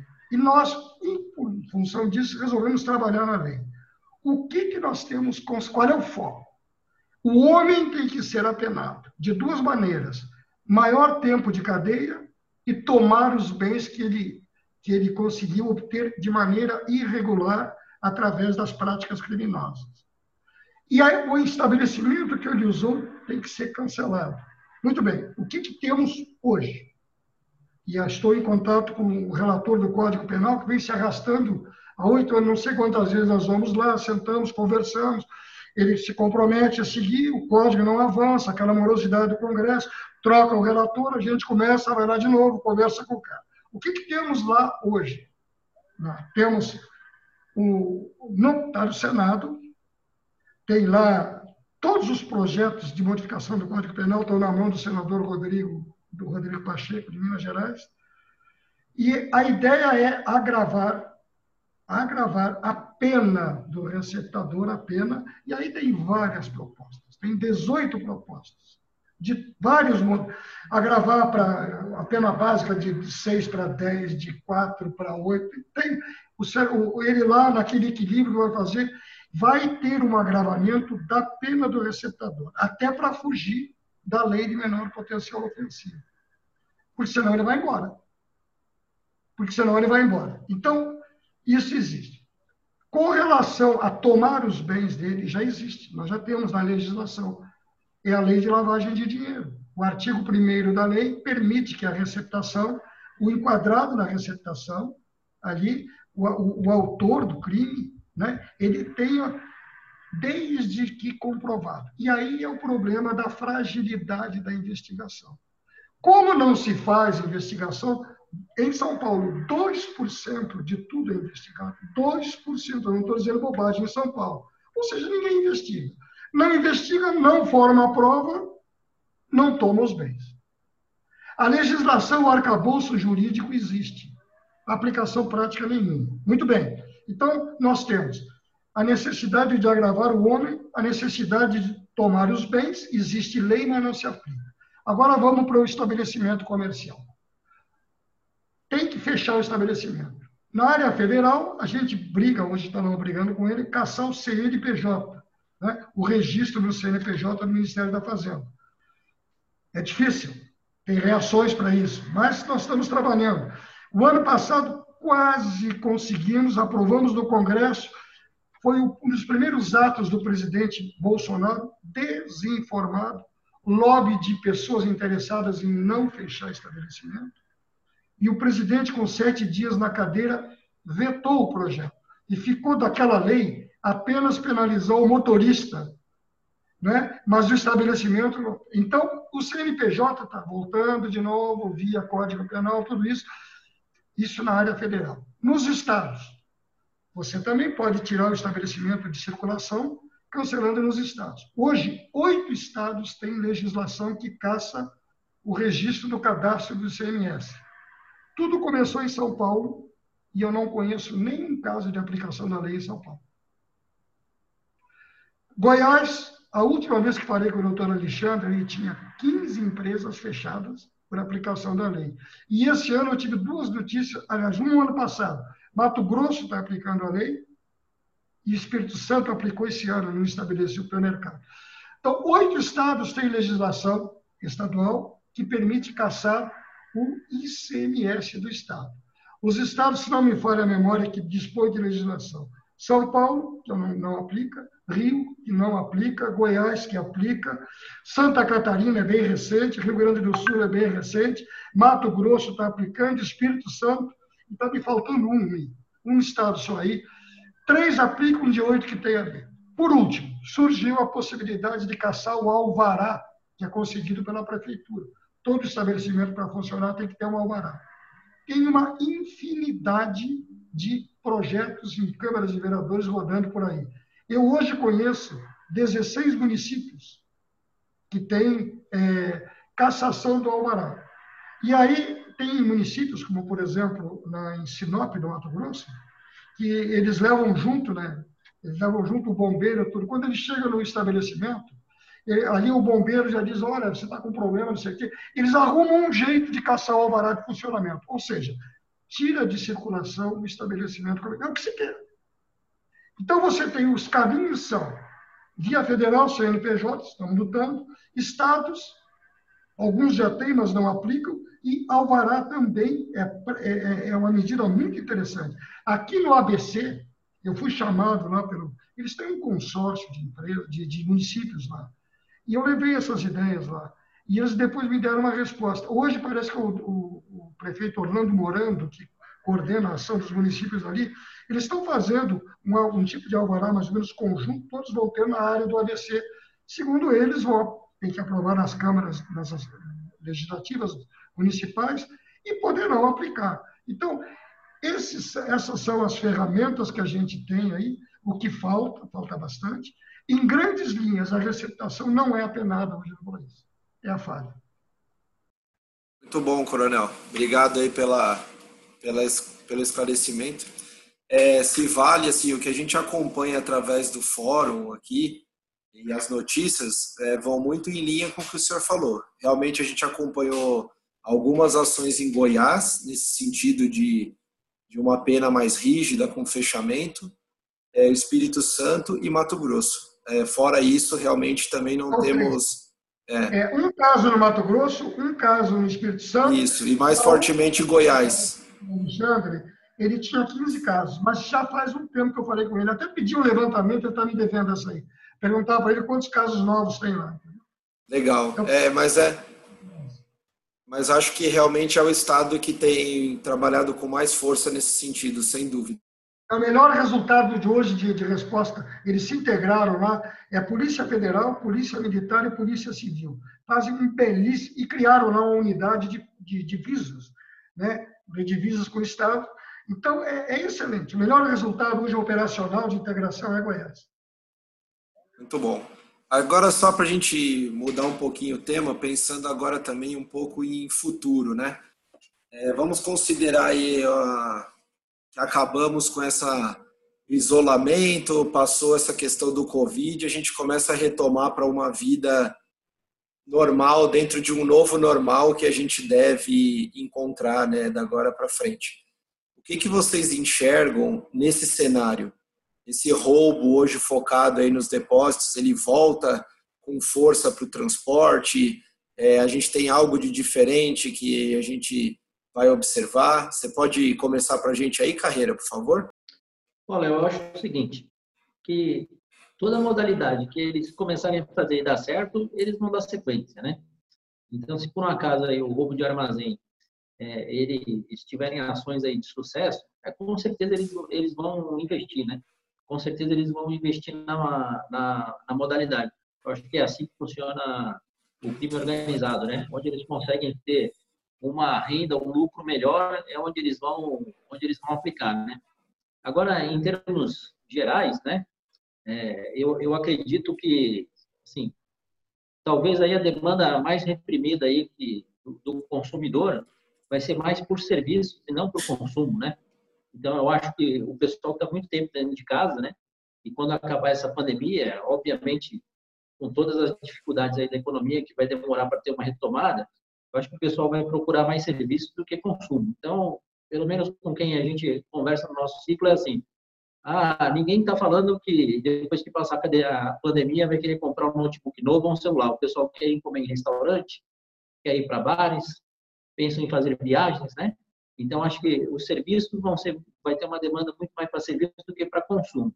E, obviamente, que isso aí é, acaba alavancando alguns setores da indústria também, né? Creio eu, né? É, arrisco dizer o seguinte: quem pega uma carona aí? Indústria têxtil, indústria de calçado, indústria de partes e peças, né? O pessoal começa a circular mais com carro.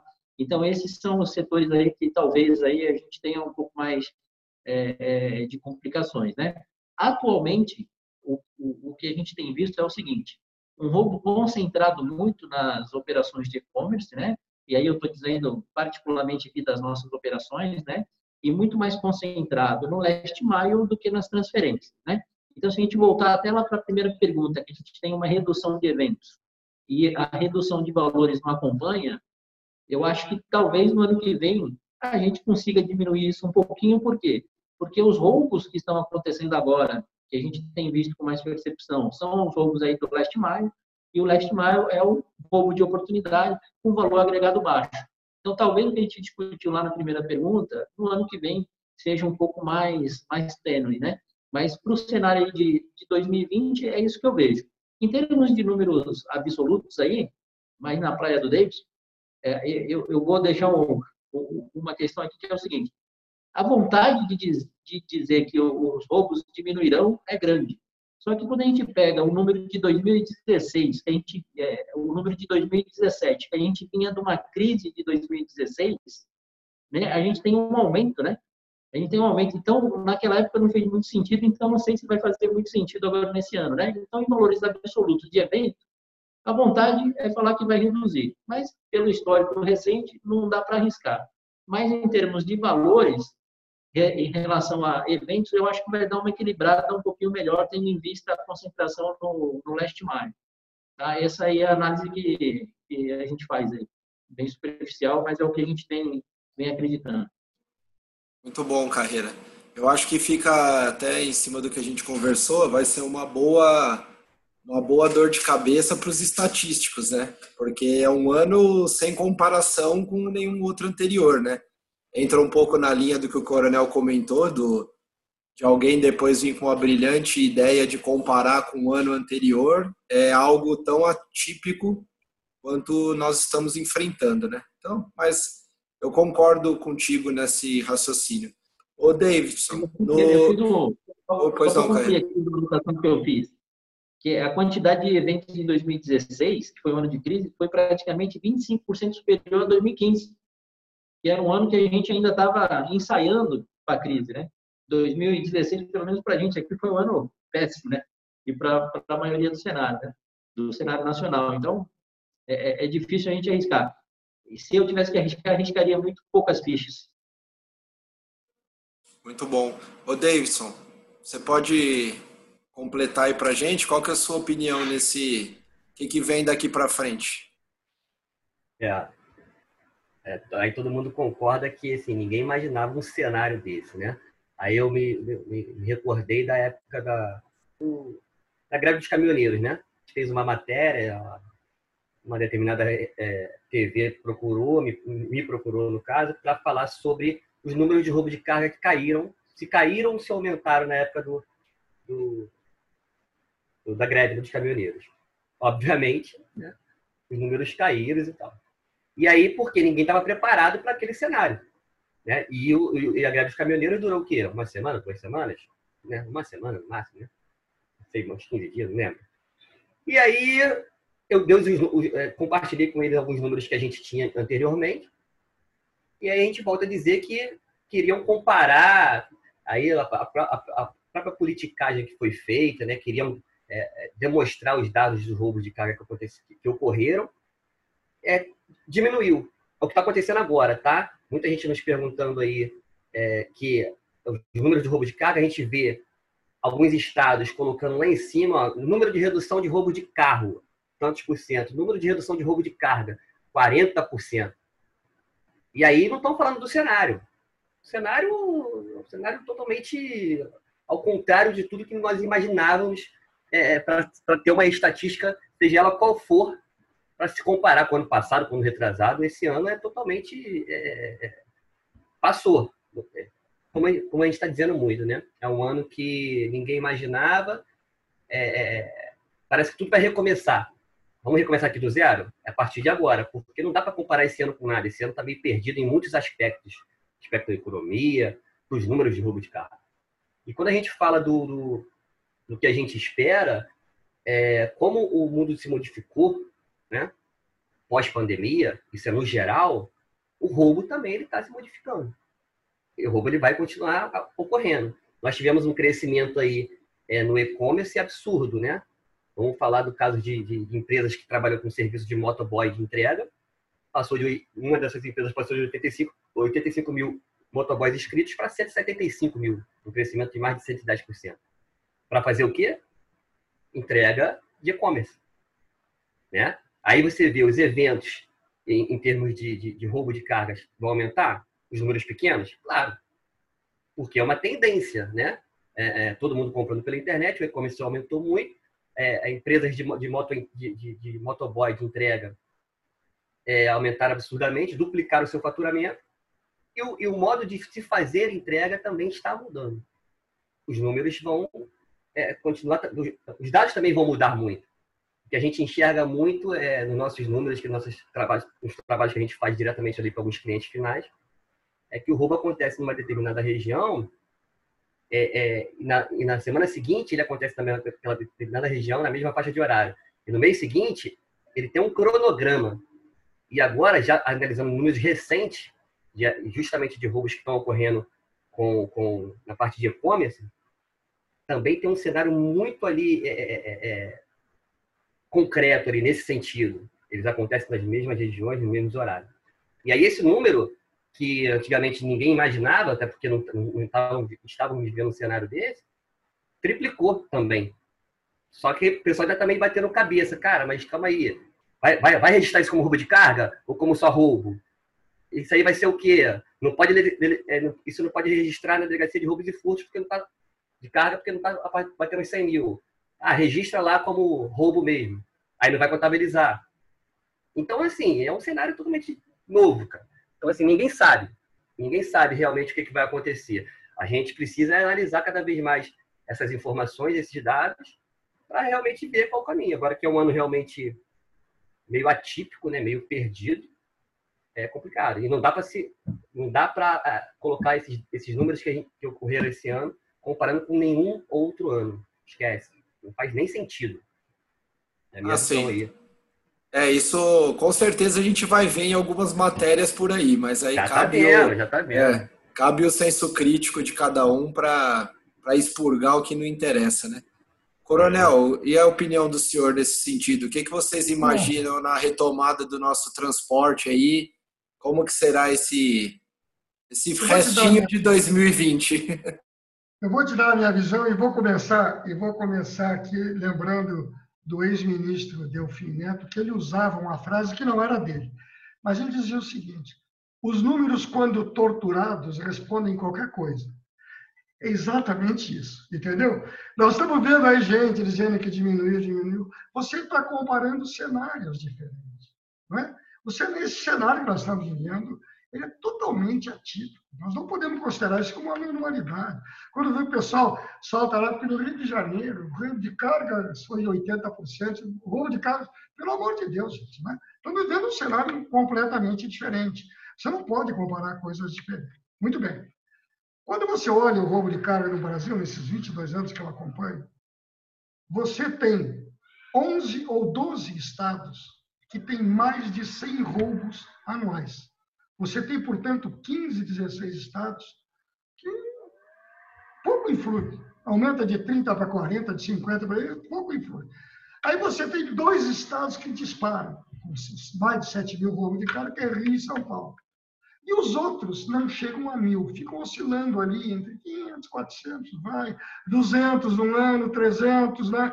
Você vai naquela. Na... E aí você pega os estados que estão nessa faixa, você pega os dois estados lá do sul, Paraná e Rio Grande do Sul. Santa Catarina estava, agora caiu. Você pega aqui na, na, região, tirando o Rio e São Paulo, na região sudeste, tem Minas Gerais, que está oscilando ali entre 600 e mil todo ano. Você pega os três lá do Nordeste, pega o é, é, é Ceará, Pernambuco e Bahia, e você pega uh, Pará. Isso é o que influencia o rol de carga do ponto de vista de números. Os números vêm caindo, mas nesses estados é mais ou menos estado. O que impacta, o que disparou, foi o Rio de Janeiro, que saiu em 2014 de 3.500 roubos, e em 2017 estava com 10 mil roubos. Aquilo lá é incontrolável. No cenário do Rio de Janeiro, né? o cenário do Rio de Janeiro, eu, eu vi, eu conversei com os companheiros do, do Exército, eu sou, eu sou originário, originário do Exército, na época da intervenção federal, eu tive no Rio de Janeiro conversando com o pessoal. Olha a loucura daquilo lá. São 1.400, se eu estiver errado, é 1.420, não, 1.243 chamadas comunidades, favelas, em bom, em bom português, né? 1.243. Dessas, em 873, as forças de segurança não entravam. Não entravam. Na época, o Rio de Janeiro tinha 28 desses carros blindados, como é? Os caveirões que eles chamam, 24 encostados, por falta de manutenção. Quando você dizia aquele negócio, a carga está ali no morro, o cara desembarcando, quem é que ia lá? O delegado dizia para mim assim, falou, não posso ir lá, tem que esperar um caveirão para poder botar minha equipe lá. Ele não subiu o morro, ele era recebido a tiro. A estimativa das forças de segurança é que havia 10 mil fuzis no alto dos morros. 10 mil fuzis equivale a duas brigadas do exército de fuzis.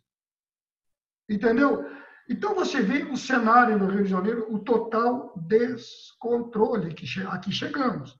O Rio de Janeiro destoa. A gente considerava lá na intervenção militar zona vermelha, que a gente diz zona sob domínio do inimigo, entendeu? Isso não acontece no resto do Brasil com a intervenção militar, com os recursos chegando, as coisas vêm melhorando no Rio de Janeiro, mas está muito longe de uma realidade. Mas vem caindo. De 10.500 casos, chegou ano passado a 7.400. Esse ano, o primeiro índice, o primeiro número que tem, tem quatro, já tem quatro números de lá. Os dois primeiros estavam estáveis. Aí deu, deu redução forte em março e abril. Aí tem que levar, reduziu por quê? Bom, resumindo, eu sou otimista. Eu acho o seguinte: quando passar isso, as atividades vão voltar ao normal, as organizações criminosas vão voltar a atuar com mais intensidade, porque você vai ter mais circulação de cargas. Hoje nós temos 40% da circulação de carga represada, entre 40% e 45%. Toda semana a NTC faz. Esse represamento, quando voltar, quando tudo voltar, é natural, nós vamos ter os roubos de oportunidade e tudo isso. Mas eu sou otimista pelo seguinte: eu acho que desde o início do governo Bolsonaro, sem qualquer ligação política, há uma mentalidade de segurança mais presente em todos os estados. O próprio Ceará, que é um governo de oposição ao governo central, o roubo de carga lá caiu para 90 casos no ano passado. Então, não é nem uma questão partidária, é uma questão de resposta. Há um certo consenso de que as forças, eh, as forças de resposta, têm, em todos os cenários, têm que dar mais efetividade a isso. A gente via essa ação do Ministério da Justiça com recursos, com tudo isso. Agora, os recursos devem ficar mais escassos. Então, a gente vinha tentando melhorar esse cenário, que a gente vê aí os recursos sendo desviados para a área assistencial por necessidade. Então, é um cenário em que vão faltar recursos. Né? As forças que estavam no nível de resposta em nível positivo, talvez tenham dificuldade. A, a, a atividade empresarial vai voltar. Eu não vejo como esse cenário pode reduzir. Embora otimista em achar que as coisas podem acontecer, eu acho que nós vamos voltar a, voltar a ter o problema na mesma dimensão que tínhamos antes, necessitando dos mesmos esforços de resposta, tanto na parte operacional como na parte de legislação. Vamos continuar o nosso trabalho. Todos nós temos trabalho por muito tempo aí, entendeu? Então, fiquem tranquilos que nós temos bastante trabalho pela frente aí. Tá? O cenário que eu vejo é esse: falta de recursos da área pública, volta à normalidade, a marginalidade atuando, tanto no roubo de oportunidade como nos outros, e nós vamos ter que buscar soluções para isso. Essa é a minha visão. Muito bem, agradeço. É, só também colaborando nessa questão, eu concordo. Eu acho que a expectativa, a torcida, mais do que tudo, é que tudo volte ao normal e, e rápido, né? Que a produção nacional volte a crescer. E claro, que voltando à produção ao patamar anterior, a criminalidade vai acompanhar isso. Infelizmente, é a tendência que a gente tem visto justamente olhando esses dados de roubo de carga do, dos últimos anos. Né? É, vamos encaminhar já para a última pergunta. Antes de fazer, eu quero agradecer já a vocês, deixar meu agradecimento. Davidson, Coronel Souza, Carreira, obrigado por participar. Depois o Léo vai fazer o encerramento. É, então, para a gente fechar essa, esse bate-papo aqui, que está indo muito bem, é, o que, que vocês podem deixar para quem tá, vai assistir a gente, quem está assistindo a gente depois aí? Qual é a dica para para manter a segurança no transporte, seja quem estiver assistindo, seja um gestor de risco ou seja um operador logístico, né? Porque tem muita gente que acompanha também o fórum que é do ramo de, de logística, não necessariamente é um gestor de risco. Qual é o, o segredo aí? O que que ele, que vocês podem deixar aí de dica para esse profissional garantir a segurança nas operações agora nessa retomada? Carreira, você começa, por favor? Bom, tem tanta coisa a ser dita, né? Mas vamos lá tentar uma, uma sequência lógica. É só uma dica, não são todas, não. É, uma forma mais macro, né? Bom, eu fiquei muito tempo dentro do, do operador logístico, né? Comecei minha, minha carreira aí no gerenciador, depois fui o transporte propriamente dito no operador, e depois voltei para o GR, mas dentro de operador logístico também. E aí, revivendo alguns pontos aí, eu acho que é muito importante para a pessoa que hoje é o tomador do serviço, né, que é o gestor de GR, é o seguinte: primeiro ponto é ele ter sabedoria para traçar a estratégia da área dele, né? Ele precisa entender que ele precisa atingir os objetivos da companhia que ele está e não da área dele. Né? Então, o objetivo sempre é o da companhia e não da empresa. Então, ele trabalhar é, o risco assumido pela gestão estratégica da empresa. Né? Eu acho que esse aí é o primeiro ponto. Tá? Segundo ponto é o seguinte, ele precisa ter disposição para tentar um novo, né? Ele precisa conversar com os especialistas de cada tema, de cada processo, buscar informação com pessoas do mercado e tentar arriscar. Né? Ninguém consegue melhorar se não arriscar. Ele tem que ter apetite ao risco, né? Eu costumo dizer que é o seguinte, né? a inércia é inimiga da inovação, né? Então ele precisa entender onde ele está inserido na empresa, ele precisa ter disposição para arriscar o novo, né? Ele precisa ter robustez nos processos, nos indicadores dele, né? O David até falou bastante sobre isso, né? Então, eu costumo dizer o seguinte: o gestor ele toma decisão em cima da informação que ele tem. É, então, ele precisa ter garantia das informações que ele tem para ele tomar decisão. Então, ele precisa dar robustez nas informações que ele tem, nos indicadores que ele constrói. Né? E feito isso, é desejar boa sorte, que ele tenha coragem na tomada de decisão. Né? Ele precisa ter coragem na tomada de decisão para tomar a postura certa. Né? Então, se ele construir essa sequência lógica, aí eu acho que é, que é um caminho aí de forma sucinta, de quem já vivenciou isso. E aí tem coisa que a gente é, é, é só aprende vivenciando, né? Então, tentar dar um atalho aí para o pessoal mais novo, que é o tomador de serviço hoje, né? E, a grosso modo, a grosso modo essas são minhas palavras. Legal, Carreira. Complementa para a gente, Davidson, por favor. O que, que você deixa de recado aí para quem está nos assistindo? Então, Léo, é... assim, eu, costumo dizer o seguinte, né? A gente tem que sair mais do mesmo, né? para qualquer cenário, não só para combater o roubo de carga, mas para a nossa vida, né? Você vai abrir um negócio, vai, vai, se desenvolver profissionalmente, vai fazer um curso, então você tem que sempre sair do mais do mesmo, porque é só assim que você consegue alcançar algo, né? Então eu vejo que, que muitos cenários dentro das, das empresas, embarcador principalmente, quando ele tem um departamento de segurança, é a, a área de logística de distribuição está jogando junto ali com a segurança, né? Segurança não é aquela caixinha preta, né? Como é dentro de algumas empresas. Isso aí está muito claro, todo mundo vivencia, sabe que a ah, segurança é só aquele cara, é o quebra-galho, é o cara que está é o vigia lá da, da, porta. Não, não é mais isso, né? Já deixou de ser isso há muito tempo. Segurança faz parte do negócio, né? Como um todo, de qualquer negócio. Então, assim, no momento desse, de, é, de hoje, você, é, o, que, o, que, me deixa muito feliz, assim, é o, a, pandemia, logicamente, não me deixa feliz nem um pouco, mas a integração que, que foi feita de uma forma meio que obrigatória. Aproximou-se muito o Departamento de Segurança é, é para jogar junto é, com os tomadores de decisão, com a diretoria, né? Então, isso eu vi muito acontecer, estou vendo muito isso acontecer, né? É o gerente de logística e distribuição jogando juntinho ali com o gerente de segurança, para ele saber quais áreas de riscos, é, para realmente mitigar risco, porque precisa reduzir o, o, o, custo, né? O cenário atual é todo mundo reduzindo o custo. Isso aí é um cenário que está atingindo o pequeno, o médio e o grande. A, a palavra-chave é redução de custo, então precisamos de dados eficientes, dados esses que vão transformar, vão, vão, vão, nós vamos se basear para saber aonde realmente pode se reduzir o custo ou não, né? Porque quando a gente fala do roubo de carga em si, a gente sabe que tem que combater, tem que é, algumas empresas estão reduzindo o custo ali para a área de segurança, mas elas não querem nem um pouco ter problemas de, de, de roubo.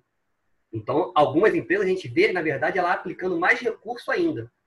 Mas o que é mais bacana é, é o que a gente vocês fazem muito bem no Fórum GR, é essa integração e dentro desses fóruns a gente consegue ver que o, gerente, o diretor está jogando junto com o gerente de segurança, que está jogando junto com o gerente de logística, está jogando junto com o pessoal do RH, o jurídico está juntinho ali, né? A gente participou, ainda participa de, algum, de alguns fóruns aí, na verdade foram vários fóruns, né?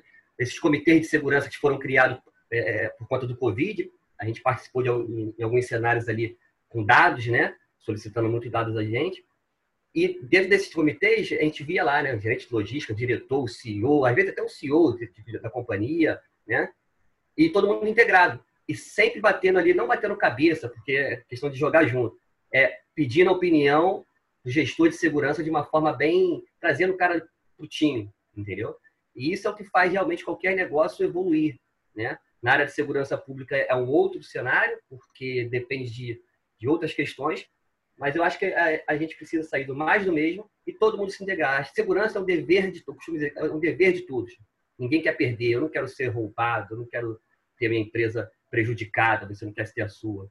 Então, o que, que nós, nós podemos fazer? Nós, privado, barra segurança pública, barra público, né?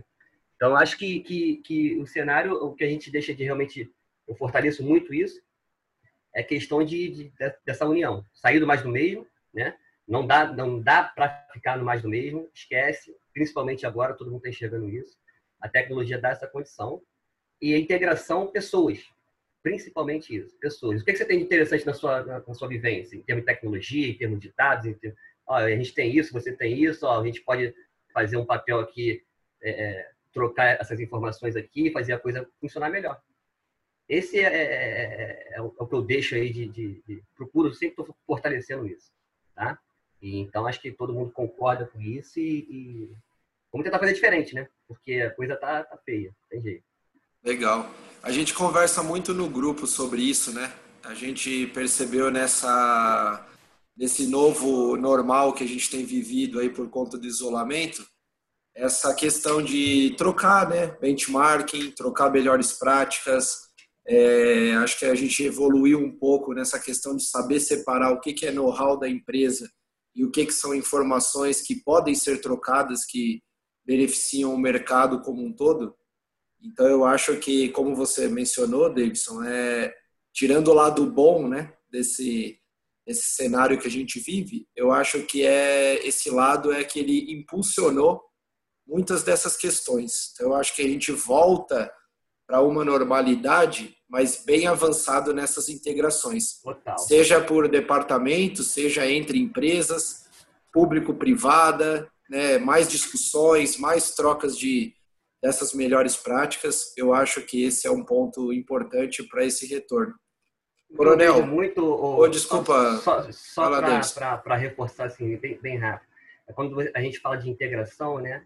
Por exemplo, é, a gente atende algumas empresas que a empresa do segmento de bebidas e a concorrente também é do mesmo segmento. E a gente começou a ver assim de forma mais clara e objetiva o pessoal trocando. É quem te rouba é quem me rouba, né? Então assim, e aí quando a gente produz ali a informação, dado mais detalhado, e aí a gente vai na, na, na particularidade, não saber quem te rouba é, é, é, a mesma pessoa que rouba a empresa, a empresa concorrente, tá? entre aspas. Tá, vamos lá, mas quem são essas pessoas? Qual é a quadrilha? Qual o dia que rouba? E aí, é, até para ação no procedimento policial, né, na, na, entrada no processo judicial, ou então de produzir um conhecimento para o jurídico, o jurídico formalizar isso, é peticionar junto à delegacia, aí não é só mais eu, é eu, você e, e, e o Carreira lá, que somos, trabalhamos no mesmo segmento, vamos peticionar todo mundo junto, e aí sim, de repente, aquela quadrilha, aquela, aquele receptador, por ser nós três junto, juntos, eles, ele vai dar mais força no procedimento policial. É isso que eu bato muito nessa tecla. Então, assim, você foi roubado no mesmo dia que eu fui roubado, nós somos concorrentes. Por que não a gente, por que não a gente formalizar essa, é, é, é, esse procedimento policial juntos? Porque a mesma quadrilha que te roubou é a minha. Mas vamos produzir um conhecimento de forma bem clara, objetivo. Vamos peticionar essa delegacia. Vai dar mais força. É agir de forma inteligente, entendeu? Correto. Então, assim, é o que vocês vêm faz, tentando fazer. O desafio vai ser grande, vai ser sempre grande. Mas a gente faz muito isso, muito, e está dando certo. Mas é coisa é bem demorada um pouco, mas está dando certo. Mas vamos um passinho de cada vez, a gente chega lá. Coronel, quais são as suas dicas aí? O que, que o senhor deixa de mensagem para os colegas que nos assistem aqui da área de risco, de logística? Bom, vamos lá. Primeiro, isso que aconteceu, que, que nos atingiu de forma tão dura aí, é uma coisa impensável, que nós não podíamos nem imaginar passar por um cenário desse. Eu que já tenho mais idade que todos vocês aí, passei por várias situações, nunca imaginamos uma coisa dessa. E disso aí vai sair um cenário diferente. Esses esses aspectos de afetividade, de menos isolamento, mais integração, eu tenho certeza que em todas as áreas humanas isso vai ser, vai ser uma realidade. Aliás, eu vou usar aqui uma expressão que eu ouvi, não é minha, não, mas ah, dizem que no passado, dizem não, a gente sabe no passado que ele compõe um pouquinho a religião, nós temos um divisor de águas, que é o antes de Cristo, AC, e o depois de Cristo, DC.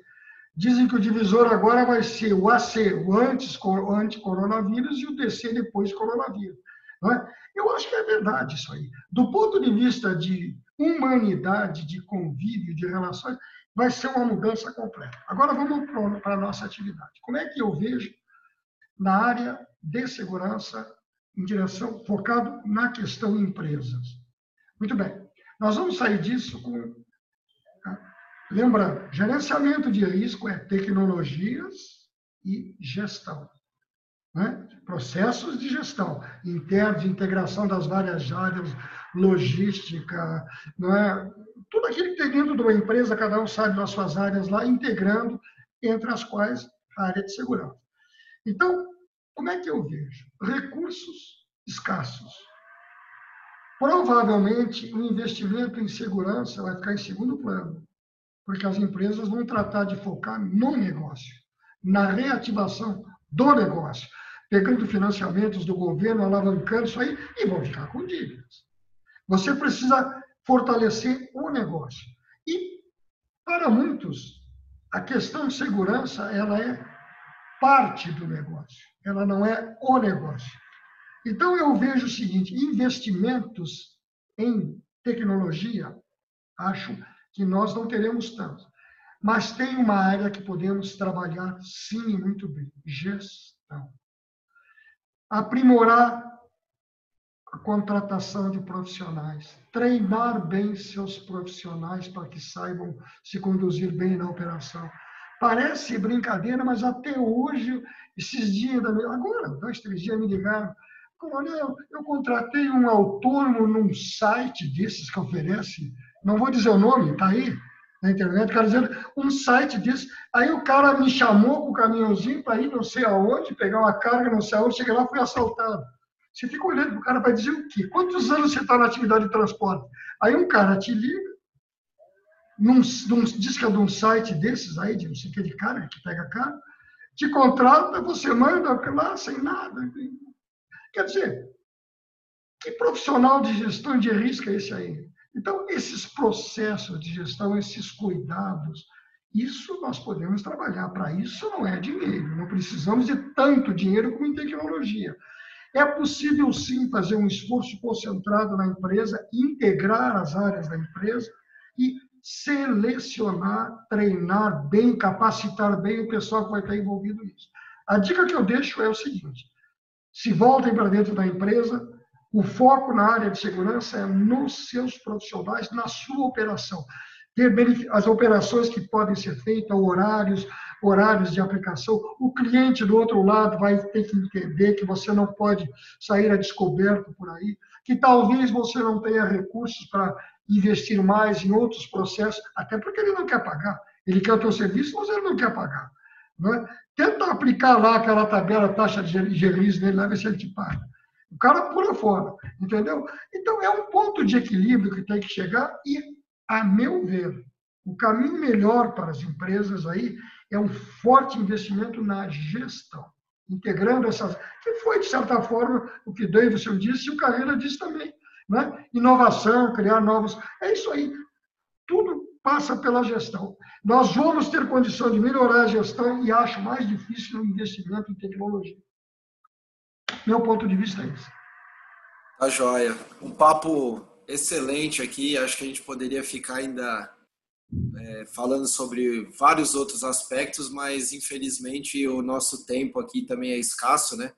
E respeitando e agradecendo a participação dos colegas, tá? Muito obrigado por esse papo. Espero que nos, nós nos encontremos nos próximos. E para quem está nos assistindo, fique ligado também na próxima, nos próximos episódios e na, no restante da programação.